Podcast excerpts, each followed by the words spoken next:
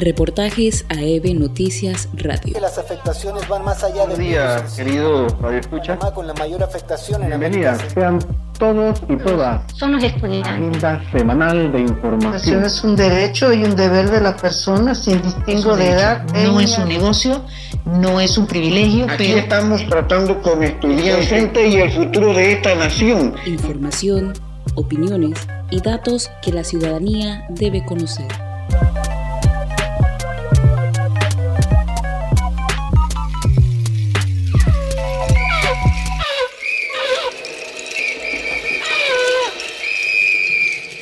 Los docentes del país conmemoramos hoy los 117 años de los hechos del fusilamiento del cholo guerrillero, general Victoriano Lorenzo, defensor de los intereses del pueblo, quien luchó en la guerra de los mil días y fue traicionado por los acuerdos de los partidos políticos conservador y liberal, en contubernio con el gobierno de los Estados Unidos para imponer la agenda de construcción del Canal de Panamá sin amenaza futura, con el control absoluto del territorio nacional. Las élites que traicionaron a Victoriano Lorenzo, quien representa los intereses de la población, siguen gobernando. Hoy se le suele llamar la República de los Primos son estas mismas castas corsarias las que siguen perpetuando su modelo de socialidad del egoísmo, sometiendo con grandes sufrimientos a la población del istmo. Los hechos de la pandemia reciente muestran con toda intensidad el nivel de corrupción y abuso de derechos humanos al que ha llegado el régimen. Victoriano Lorenzo es uno de los grandes maestros del pueblo por ello decimos que como Urracá también nos enseñó a luchar. Es el dirigente histórico de la población empobrecida del Istmo, asesinado por la danza de los millones que le salpicaron a todas las castas del Estado patrimonialista panameño, con las promesas de negociados corsarios del transitismo. El siglo XX ha sido una lucha por lograr un Estado democrático y extinguir las relaciones de servidumbre del patrimonialismo que en pos-invasión ha venido siendo perpetuado por un régimen político de partidos políticos con un presidente con poderes monárquicos y una asamblea de diputados con títulos nobiliarios para delinquir hechos ley. Hoy, Siguiendo las elecciones de dignidad de Victoriano Lorenzo, seguimos los 117 años de lucha por un Estado democrático en Panamá.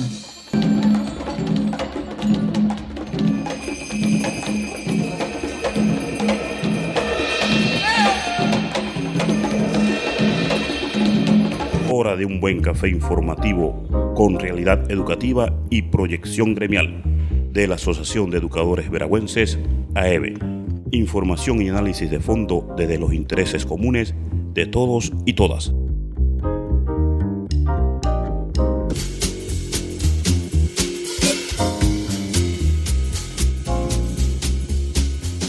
Bienvenidos y bienvenidas sean todos y todas a esta agenda semanal de información no se aparte porque hemos preparado una agenda muy interesante con noticias del sector educativo, culturales y sociales que usted necesita para ejercer una ciudadanía crítica y proactiva.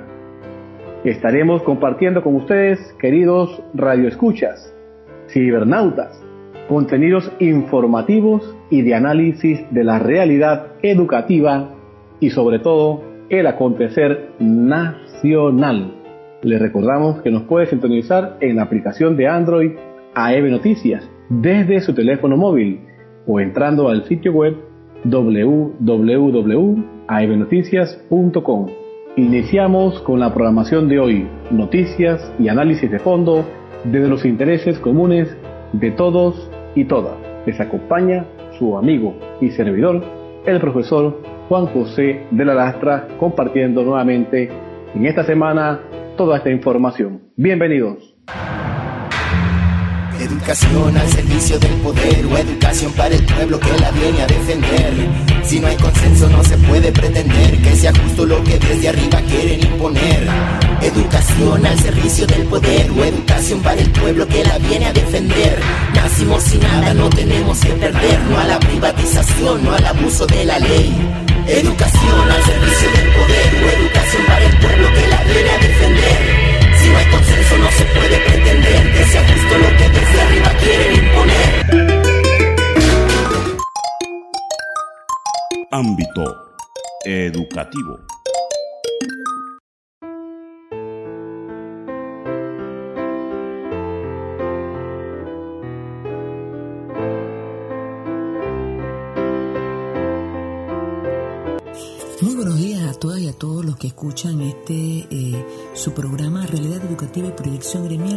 Asociación de Educadores Veragüenses.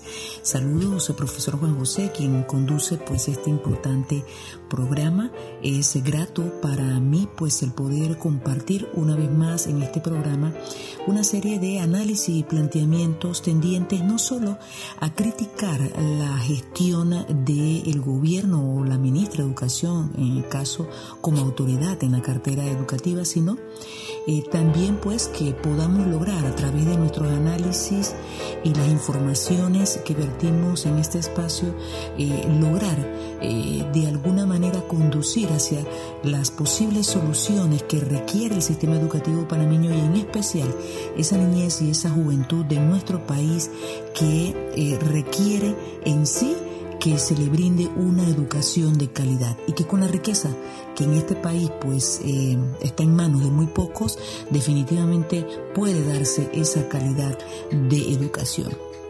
En esta ocasión pues eh, esto queremos referirnos un poco eh, siguiendo pues el hilo de los programas anteriores al hecho de que el Ministerio de Educación esto si bien es cierto el gobierno mencionó que o ha recalcado que, tenía, que tiene un plan de emergencia, pues el Ministerio de Educación, al igual que el Gobierno Central, han evidenciado una total improvisación. Y esto lo reiteramos porque efectivamente a dos meses de haberse suspendido las clases que se hace por la presión de la comunidad educativa, es cuando el Ministerio de Educación concreta en alguna medida una alternativa para poder suplir esta ausencia de asistencia a, las, eh, a los centros educativos y ese contacto eh, que eh, pues han de tener los estudiantes con los docentes y viceversa. En este sentido, pues eh, lo señalamos porque eh, 11 de mayo es cuando se inicia pues lo que son las clases a través de eh, la televisión y la radio. Ya en el programa anterior, pues la compañera María hizo algunas observaciones, señaló algunas, eh, algunos aspectos producto de un análisis de desarrollo de estas clases a nivel de la radio y pues el compañero Henry lo hará con respecto pues a las clases por TV. Eh, una vez pues eh, esta situación que va a ser pues suplida por el compañero Henry sí quiero referirme a dos, eh, realmente dos situaciones muy importantes y que tenemos que prestarle atención, porque estamos en medio de una pandemia con una cuarentena que por, eh, si bien es cierto, eh, medidas sanitarias, también han sido medidas o estrategias que le ha convenido al gobierno de mantenernos en las casas, en este confinamiento, en este aislamiento social, y eso le ha permitido a ellos pues el poder seguir haciendo negocios como ya pues eh, se han reflejado en los en las denuncias y los escándalos que han representado pues estos negocios con eh, los fondos públicos ¿no? del Estado. Entonces, en medio de todo esto, estamos viendo no solamente acciones de, negociados en la Caja del Seguro Social o desde la vicepresidencia, también estamos observando una serie de movimientos a nivel del Ministerio de Educación que nos ponen en alerta y que se los transmitimos, eh, se la transmitimos a ustedes porque es necesario que también estemos alerta ante el uso del presupuesto eh, destinado a educación y que fue recortado eh, a mil 1.700 millones de dólares cuando se habían pedido 2.200 millones de dólares. Bien, me quiero referir específicamente a eh, el hecho de que la Asociación Panameña de Colegios Privados eh, Pequeños, eh, colegios privados, pues presenta al Meduca una propuesta para salvar la educación, es como ellos lo han denominado. Esta propuesta consiste específicamente en que el Estado, el gobierno, que es quien administra el Estado, los fondos del Estado, subsidie con 10 mil dólares mensuales a los más de 500 eh, centros educativos, a los 500 centros educativos, eh, para que de esta manera pueda, eh, puedan estas administraciones o dueños de estos colegios pagarle a los docentes a los cuales se les ha suspendido el contrato y que están dando clases virtuales o que de alguna manera pues hay una plataforma brindando clases virtuales. Pero además de eso, eh, ellos plantean que esto va a permitir que al no tener que asumir esta planilla, este subsidio les permitirá a ellos ajustar las mensualidades a los padres de familia. Esto va a estar representando 5 millones mensuales darle 10 mil dólares mensuales a estos 500, a estas 500 escuelas y eh, estos 5 millones de, dólares que si esta situación eh, dura alrededor de, eh, o por lo menos haciendo una estimación, según ellos plantean, de 3 a 4 meses, de la crisis, entonces eso estaría representando 20 millones de dólares. Esto es una situación realmente alarmante y preocupante por el hecho de que estos colegios, estos centros educativos ya venían siendo subsidiados y demostraron que no, no cumplían ni los estándares para poder ser una institución que brindara un servicio, que brinde un servicio eh, público como, lo es la educación, que a la vez es un derecho, eh, y esto que tampoco tenían los recursos siquiera para poder dar eh, clases virtuales. Entonces, esta situación, pues, la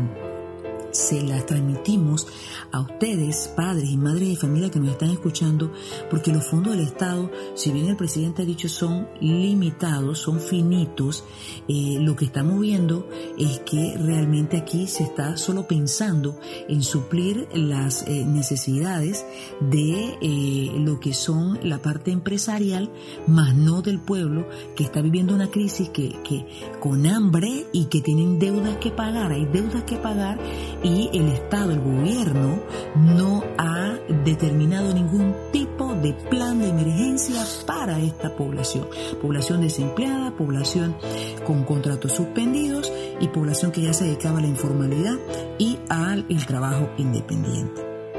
Por otro lado, también eh, queremos pues esto eh, comentarles acerca de que eh, las escuelas privadas perdón, las universidades privadas están eh, brindando lo que es eh, los lo que son los, eh, digamos, cursos de preparación a los estudiantes de las escuelas oficiales que cursan el duodécimo el duodécimo, perdón, el grado de escuelas oficiales. Eso eh, estamos hablando de alrededor de 15.000 estudiantes.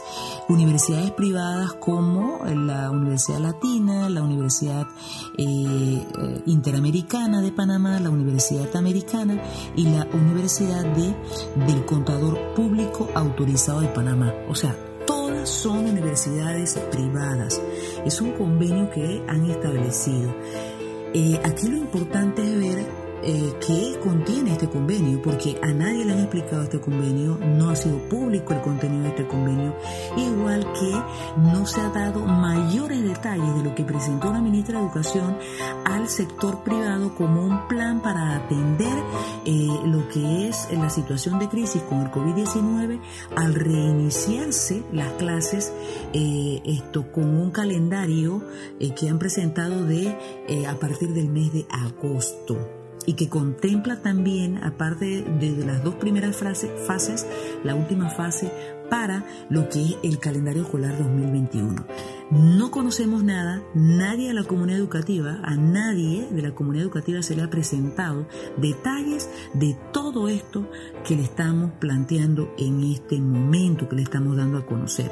Entonces, una vez más reiteramos que es sumamente importante prestarle atención, estar alerta frente a esto, porque eh, así, reitero, como se están haciendo grandes negociados o se están intentando hacer grandes negociados a través de la salud en la caja del Seguro Social con, con compras, con licitaciones, con contrataciones eh, eh, no transparentes o amañadas, así mismo se están dando pues como vimos en, la, en, la en, en el Ministerio de la Presidencia y así también en el Ministerio de Educación.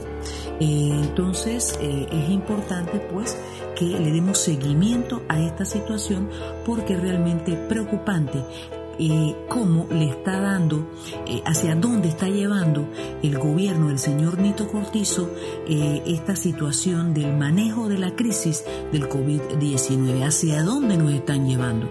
Nos están llevando una crisis mucho mayor, insostenible, hambre, deudas y encima de eso desmejorando cada vez más la calidad de la educación y de la salud y precarizando cada vez más las condiciones de vida de la población panameña.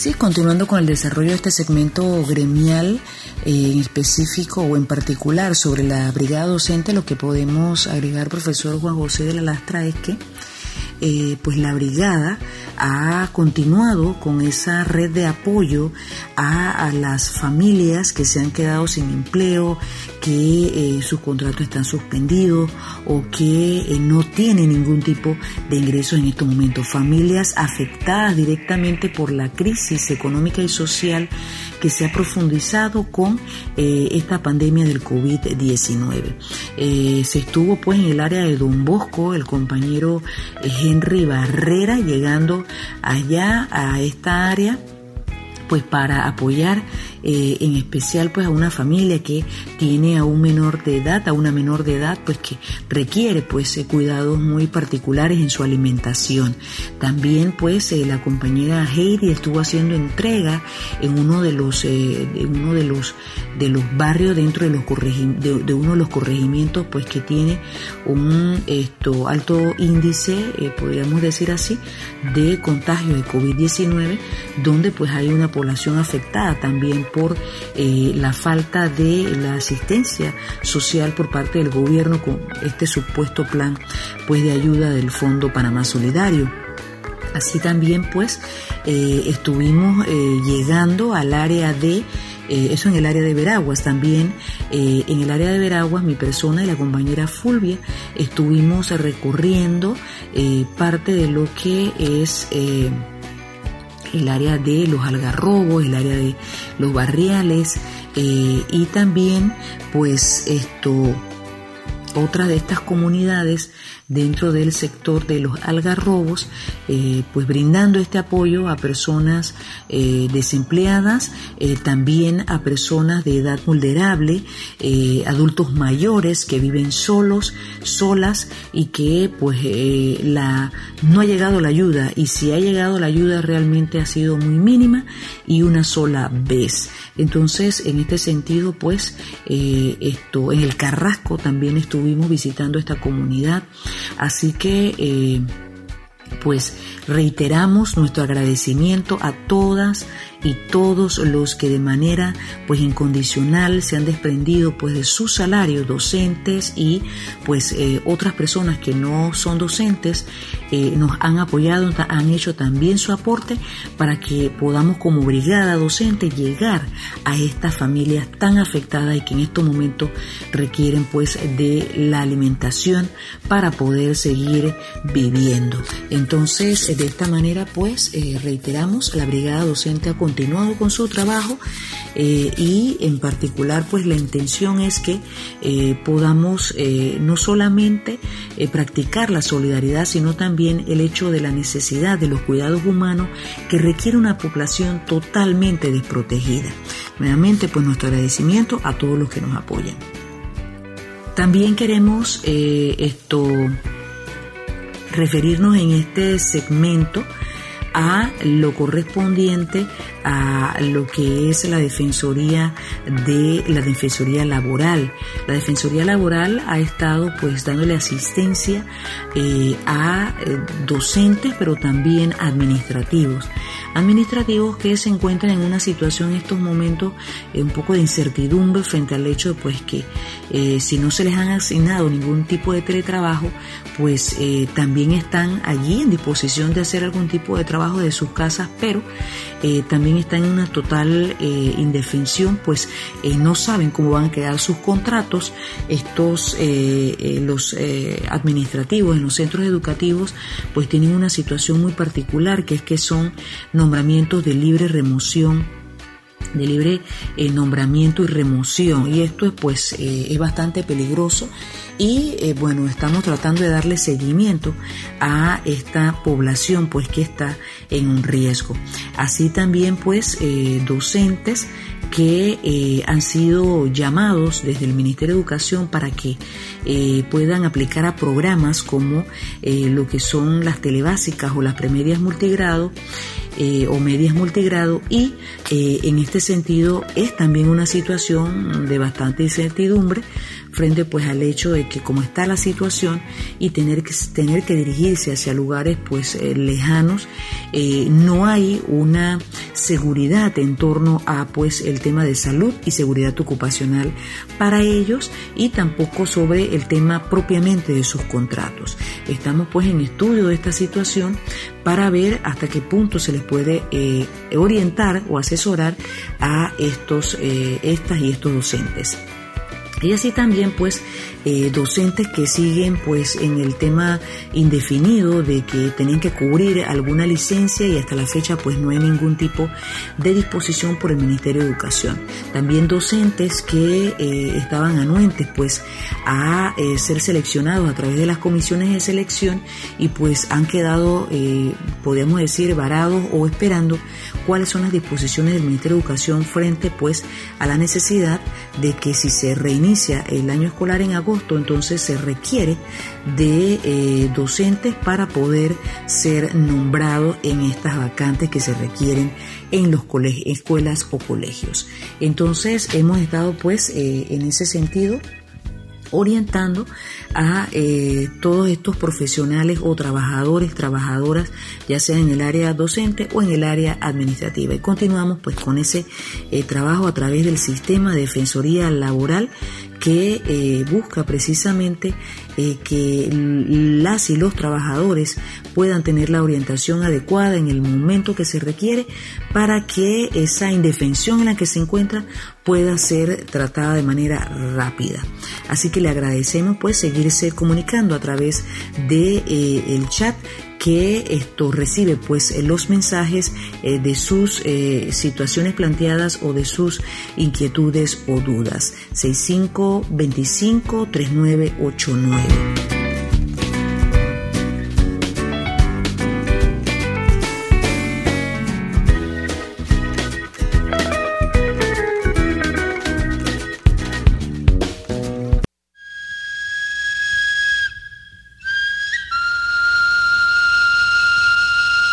Cápsulas de análisis gremialista.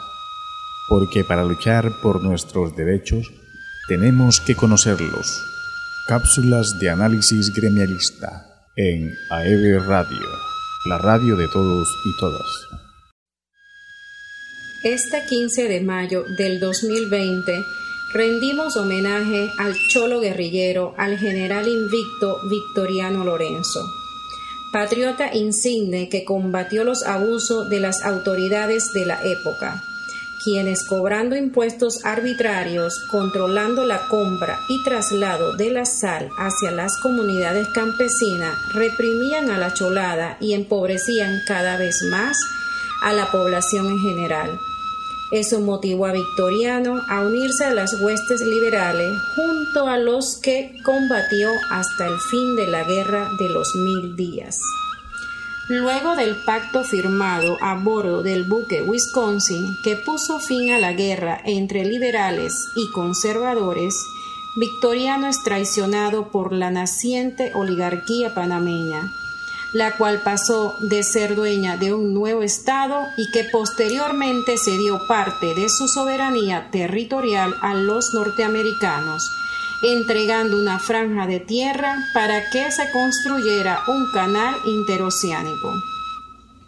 Tras la firma del mencionado convenio, Victoriano es capturado bajo el pretexto de oponerse a los acuerdos de paz, presentándolo ante la opinión pública de bandido malhechor, sometiéndolo al más infame de los consejos de guerra, condenándolo a muerte, hecho que se consumó el 15 de mayo del 1903 a las 5 pm en la Plaza Chiriquí, conocida actualmente como Plaza de Francia. Hoy, al igual que ayer, el ejemplo de Victoriano es seguido por miles de panameños para reafirmar su inquebrantable voluntad de lucha contra la injusticia, por la vida y más aún siendo nuestro país uno de los más afectados por la pandemia del COVID-19, que nos mantiene confinados en nuestros hogares, anhelosos de volver a nuestras actividades cotidianas, pero esperanzados que el retorno a la normalidad sea lo menos traumática posible. El ejemplo de Victoriano nos motiva a denunciar el trato del gobierno de Nito Cortizo a esta crisis por la pandemia, ya que está priorizando la ayuda a bancos y empresarios y ejecutando escandalosos actos de corrupción en vez de aplicar medidas de alivio a miles de hogares panameños, pues el denominado Plan Solidario consiste en bolsas de comida, bonos y vales digitales que han llegado de manera tardía, insuficiente y escasa, sumada al manejo político clientelista que le están dando algunas autoridades al plan. Ese mal manejo del plan solidario ha motivado a que la población de cientos de comunidades del país se lance a las calles para exigir la llegada de esa ayuda y mitigar el hambre. La respuesta a esas manifestaciones de descontento ha sido una brutal represión por parte de la fuerza pública, violentando los derechos de los ciudadanos. En el ámbito educativo no cesan las improvisaciones, levantando falsas expectativas que han sido eliminadas por falencias en el sistema educativo donde prevalece una marcada desigualdad, pero que deja entrever que las fallas no solo son en el sector público, sino también en el particular, el cual quisieron vender como supremo, pero la realidad ha sido otra reivindicamos al cholo guerrillero Victoriano Lorenzo, fiel a los principios de unidad, solidaridad y libertad de pensamiento y acción por la emancipación de los oprimidos. Viva Victoriano Lorenzo, Victoriano vive, la lucha sigue. Quien no se atreve a luchar no merece educar. Por el profesor Arsenio Serrano Reyes.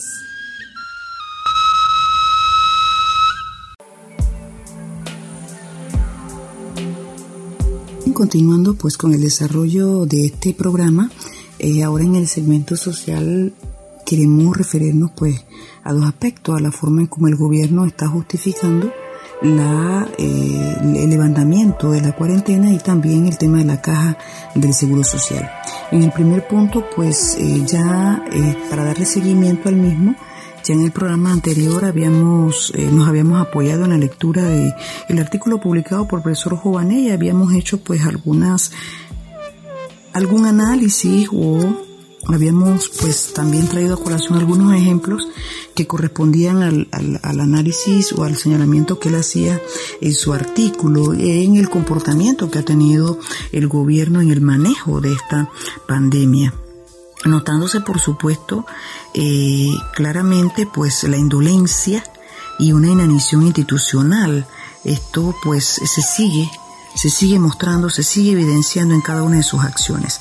Ahora cuando nos referimos a esto, eh, queremos señalar a esto de la, del levantamiento de la cuarentena queremos señalar pues que eh, el gobierno ha intentado a través de esta Comisión de Alto Nivel de Salud justificar que se ha aplanado la curva y que pues está en condiciones para ir levantando poco a poco, pero se nota eh, la manipulación de las estadísticas que ha sido desde el inicio, porque en varias ocasiones ha sido evidente eh, en estas conferencias que, que, hacen en la tarde, eh, la, la, cómo no hay coincidencia ¿no? o la inconsistencia de las cifras que presentan versus los análisis o, o explicaciones que dan estos expertos o especialistas a la población, que muchas veces pues lo hacen en términos que realmente no son entendidos por la gran parte de la población.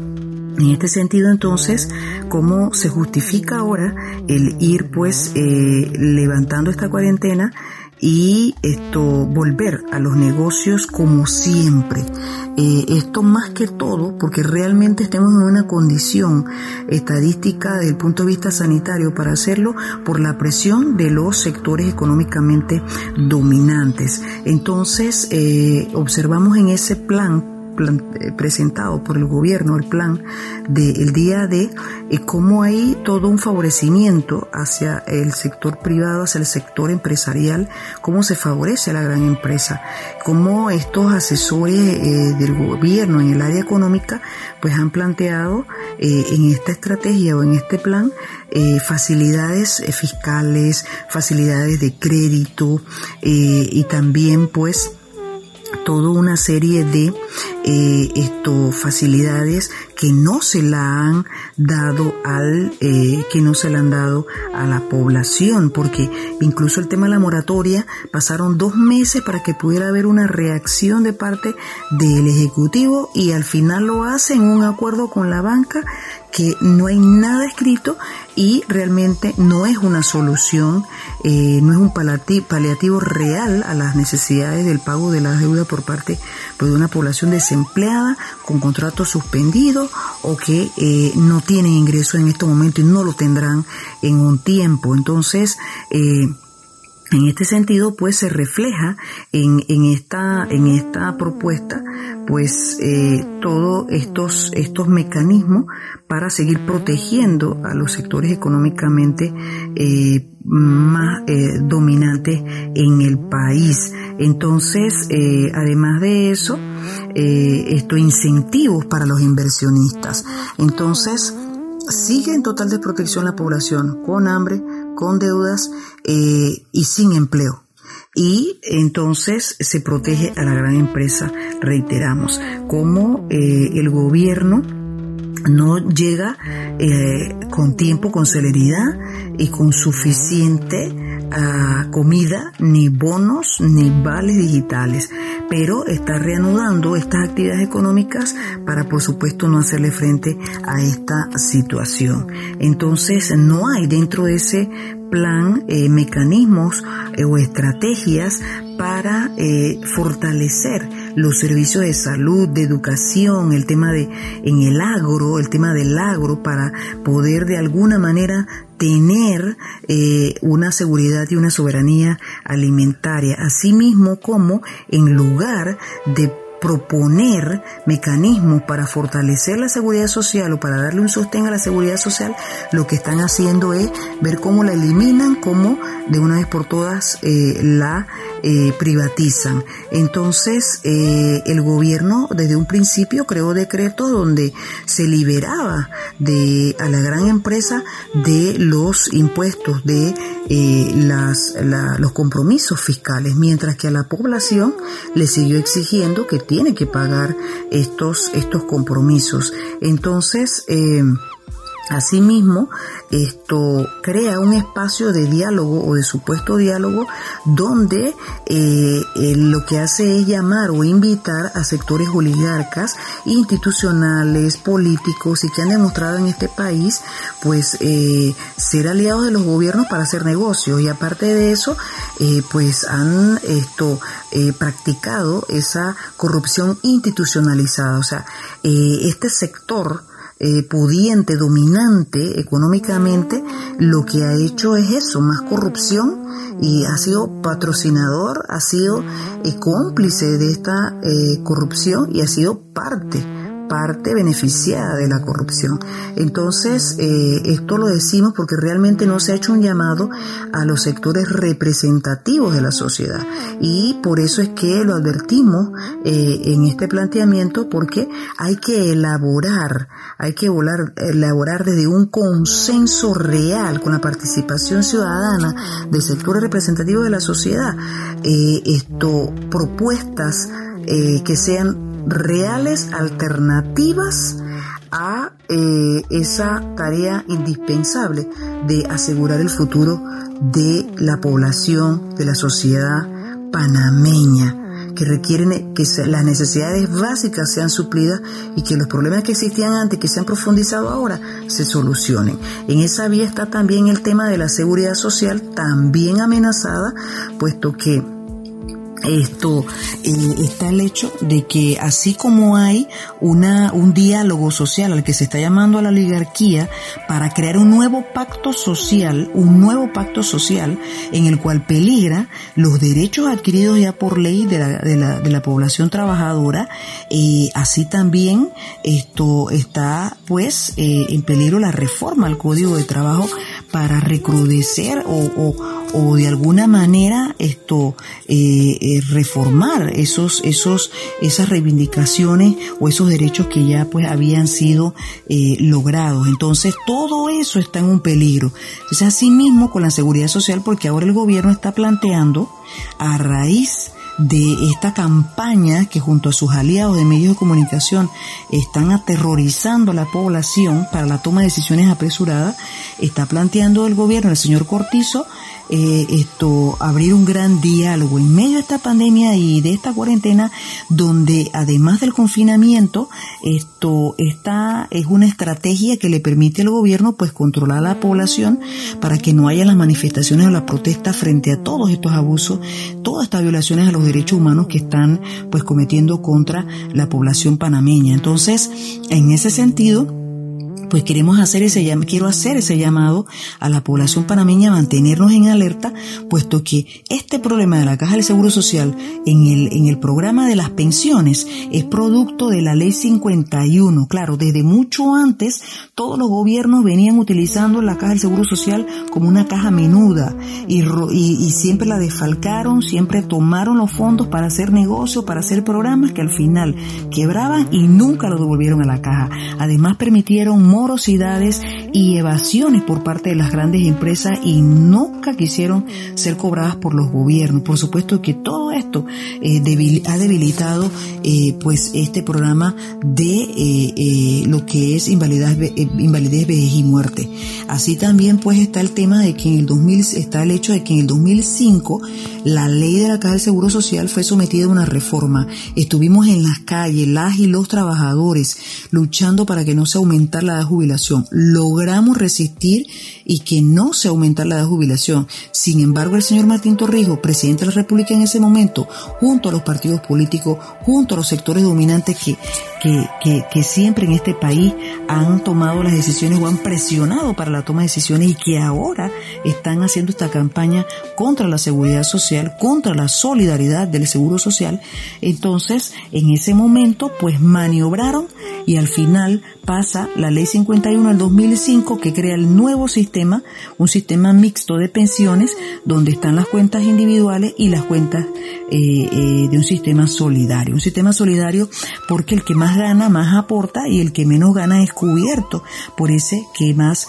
gana en este fondo común y hay una equidad en el tema de los servicios que brinda la Caja del Seguro Social y también pues del sistema de pensiones. Ha sido esas evasiones, esas morosidades y todos los desfalcos que han creado en la Caja del Seguro Social los que la han debilitado y este sistema mixto de pensiones por las cuentas individuales, porque a partir del 2008 todas las trabajadores, todos todas, eh, todos los trabajadores y trabajadoras que fueron empleados en ese momento se fueron a las cuentas individuales. Estas cuentas jamás ingresaron al sistema solidario. Y del 2005 al 2015 hubo un crecimiento económico que permitió que se doblara o triplicara la cantidad de empleos que eran un ingreso que podía fortalecer el sistema de pensiones, pero lo mandaron a las cuentas individuales todo, es decir, que en el 2005 engendraron o incrustaron en el sistema de pensiones la muerte de la solidaridad. Ahora, sobre pretexto de la pandemia, donde ellos también, el director de la Caja del Seguro Social, prácticamente creó una moratoria automática para las grandes empresas, aún cuando nunca dejaron de funcionar y están los trabajadores allí ejerciendo sus, sus labores. Les han dado la gabela de no pagar la cuota obrero patronal todo esto en detrimento de la caja del Seguro Social. Entonces ahora, su pretexto de que no se está teniendo los ingresos a raíz de la, de la suspensión de, de las empresas, de los cierres y demás, entonces eh, esto, cuando ellos mismos la han provocado como gobierno y como autoridad de la caja del Seguro Social con estos decretos eh, eh, que han implementado para no pagar la cuota obrera patronal a pesar de que tengan ingresos. Entonces, toda esta situación la quieren justificar ahora para vender pues valores de los activos de este sistema de pensión de beneficio definido, que es el sistema solidario. Entonces, no es así, no esas no son las soluciones. La solución es volver al sistema solidario, tal cual lo ha planteado el profesor Jované, eh, que en su momento pues fue director de la Caja de Seguro Social. Él ha planteado en diversos congresos y, y, estos eh, foros en los que lo hemos invitado a plantear una diversidad de propuestas.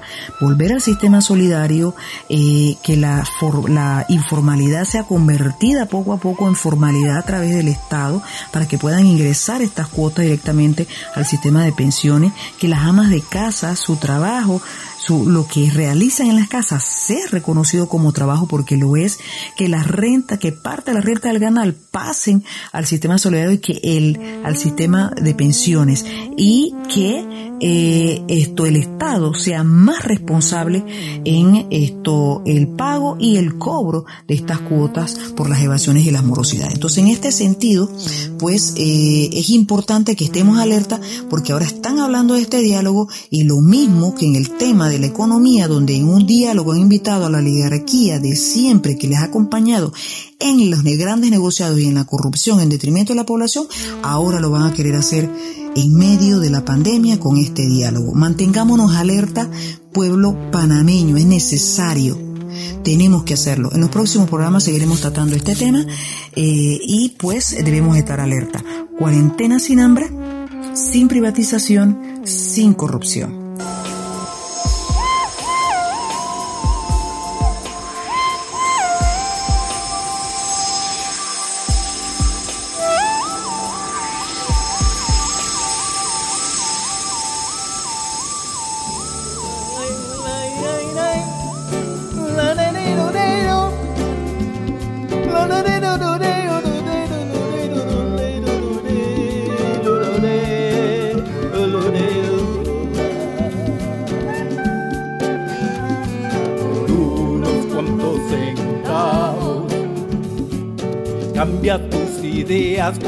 Veces sea necesario. Por unos cuantos centavos. Muy buenos días a toda la comunidad educativa nacional, profesor Juan José, compañera Yadira, a todos los compañeros que van a participar del programa y sobre todo a todos nuestros oyentes a nivel nacional. El pasado 11 de mayo, lunes 11 de mayo, comenzaron las clases por televisión, un esfuerzo loable de parte del Ministerio de Educación y de muchos compañeros docentes que es digno de reconocer. Sin embargo, como siempre, la crítica constructiva nos ha eh, caracterizado y por ello hay algunas eh, situaciones que queremos pues mencionar. Inicialmente nos preocupa cómo se expone al docente en estas clases televisadas, eh, porque nos queremos referir al incidente donde aparece pues un error ortográfico. Y queremos aclarar que este error ortográfico, a pesar de que se lo quieren endilgar a la compañera docente, el responsable es quien está detrás de las cámaras. La gran pregunta aquí es dónde están los expertos del Meduca? ¿Dónde están los expertos en comunicación, en pedagogía, en ortografía? Eso es importante. Pero también es importante que reconozcamos que aparentemente las clases están siendo en vivo. Y es un poco peligroso hacerlo de esa manera, ya que cuando se comete un error, si estás en el aula de clases se multiplica por decenas, pero si estás en televisión sería por miles. Y tenemos una audiencia muy especial, que son nuestros niños y niñas. Por lo tanto, no podemos permitirnos estas clases de errores. En otro sentido, igual tenemos el reporte de un compañero docente expositor que utilizó un ejemplo negativo en una de sus clases, lo que tampoco debería suceder. Entonces, exponer a estos compañeros porque las clases son en vivo nos parecen que no es lo correcto. Desde entonces y desde aquí nuestro llamado es a los señores del Ministerio de Educación, a las televisoras, a los productores de estos programas, a los responsables, estos programas deben ser pregrabados y deben ser editados para que no suceda, no vuelva a ocurrir lo que lamentablemente ha sucedido. En otro sentido, también queremos mencionar que en meses pasados, muy reciente, el Ministerio de Educación habló de que las plataformas utilizadas por algunos colegios particulares no cumplían puesto que no había una interacción entre estudiantes y profesores. Ahora la gran pregunta, ¿existe esta interacción realmente en las clases televisadas? Nos parece que no. Entonces, que quisiéramos de parte del Ministerio de Educación una aclaración con relación a estas clases. ¿Para qué se dan estas clases? ¿Cuál es el objetivo? ¿Hacia dónde llevan nuestros estudiantes? porque pareciera que no tiene un objetivo claro y definido.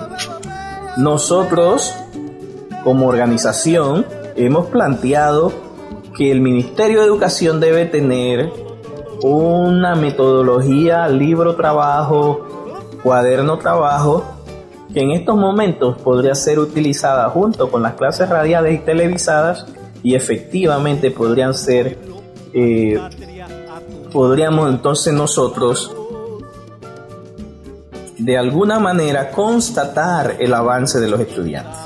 Aún no es tarde, todavía se puede implementar, inclusive teniendo en cuenta que si se abren los colegios pueden haber en algún momento, perdón, interrupciones. Entonces, eh, no podemos tener un doble discurso en tanto que es bueno para uno, eh, un sector de la población, el público, las clases que no son interactivas, pero es malo para el otro sector, el privado, donde las clases no son interactivas. Entonces, eso debemos aclarar. También queremos referirnos, y en ese mismo sentido, porque la Dirección Nacional de Currículo emitió una nota dirigida a todos los directores regionales y directores de escuela en relación al nuevo currículo emergente que eh, está vigente a partir del lunes 11 de mayo, casualmente. Pero hubo una gran contradicción, lamentable por cierto, entre lo que decía el párrafo 2 de dicha nota, donde le pedía a los directores de escuelas que contactaran a los docentes para que ellos dieran un seguimiento a estas clases televisadas y pudieran entonces constatar el avance de los alumnos. Sin embargo, la propia ministra de Educación en una eh, entrevista por un medio de comunicación, eh, dejó, echó por tierra todo esto y prácticamente le quitó la validez a ese segundo párrafo. Entonces, la gran pregunta es, ¿qué sucede en el Ministerio de Educación? Porque lo mismo hizo el señor Cortizo con la decisión de la ministra en relación a los colegios particulares y ahora se da de la ministra a su directora nacional de currículum. ¿Será entonces que en el Ministerio de Educación no se están poniendo de acuerdo? Señores del Ministerio de Educación, recordemos que ustedes están en una área sumamente sensitiva. La educación representa el futuro del país. Por lo tanto, no podemos estar divagando, no podemos estar zigzagueando, no podemos estar echando un paso adelante y dos para atrás. No. Debemos tener un rumbo fijo, un norte definido y eso lo esperamos de ustedes como dirigentes de la cartera educativa hacia nosotros los docentes, los padres de familia, los estudiantes que esperamos que nos aclaren qué va a suceder en el año escolar y con nuestros estudiantes.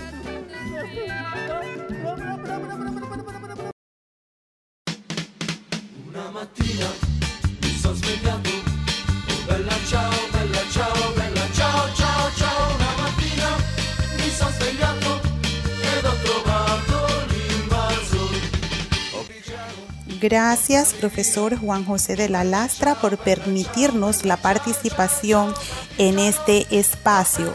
Saludos cordiales a todos los que sintonizan esta programación.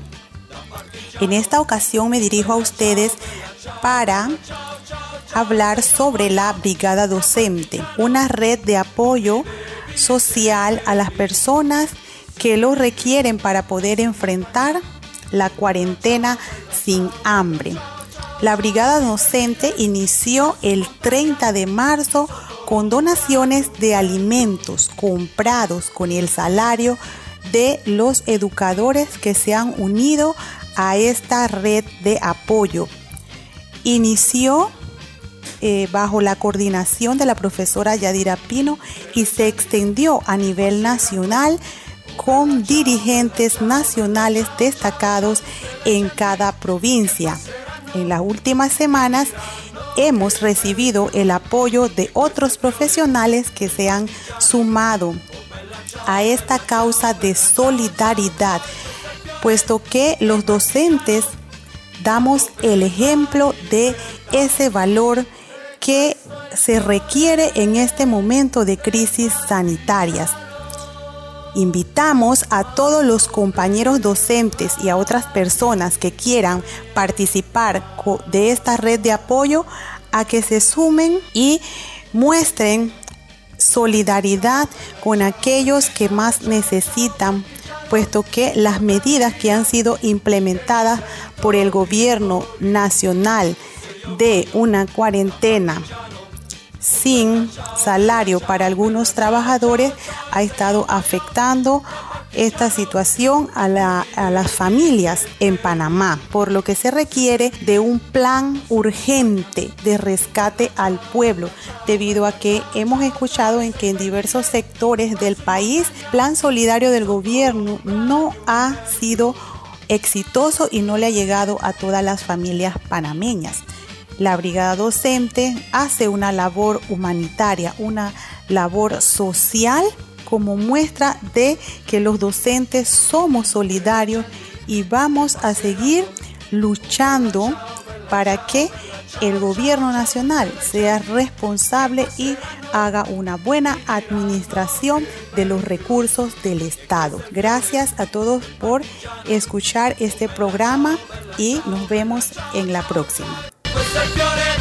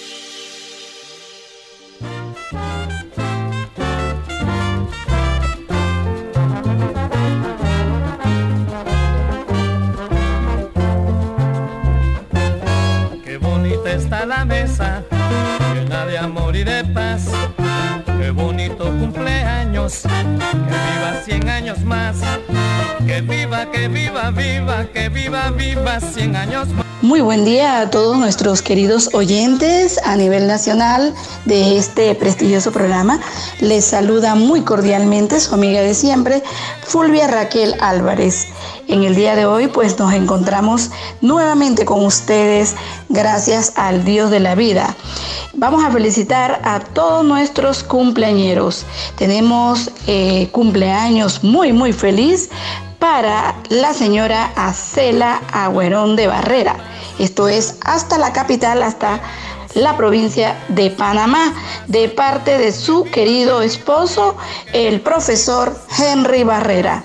También tenemos saludo de cumpleaños hasta la provincia de Veraguas. Cumplió sus 18 años de edad la señorita Yatahei Jaén de parte de su querida madre, la profesora Yajaira Vázquez. También saludos cordiales hasta San Pablo de la Mesa.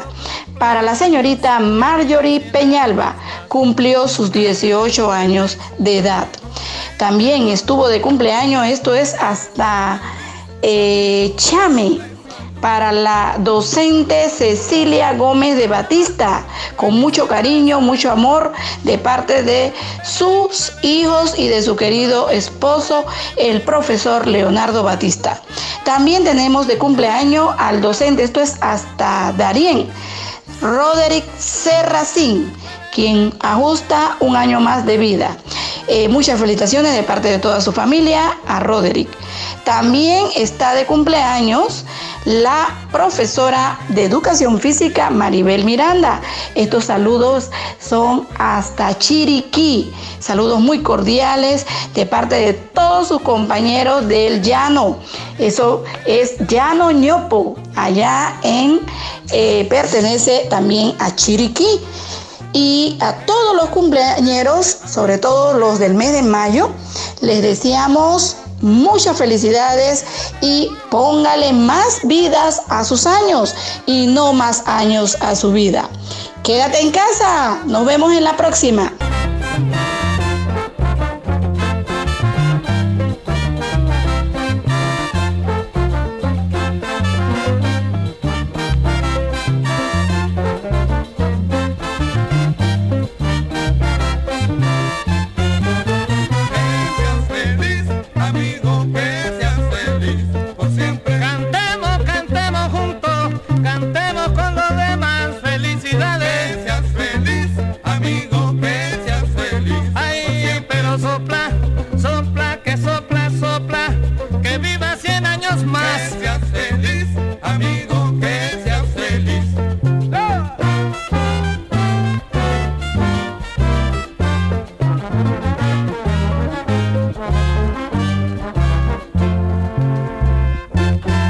Seguir informándose con la programación en vivo o en diferido, con podcasts informativos de lo último en materia educativa, cultural y social de nuestro país. Y por supuesto también pueden entrar a nuestro canal de video en YouTube, a Noticias. Igualmente ingresar a nuestro sitio informativo cliqueando www.avenoticias.com. Como puede apreciar nuestra querida audiencia, estamos innovándonos cada día y mejorando nuestra técnica de comunicación para estar más cerca de usted y darle los mejores servicios gremiales a nuestros afiliados y la mejor información a la comunidad panameña. Y bueno, nos despedimos con nuestras consignas de la digna lucha de los docentes panameños por una educación pública de calidad.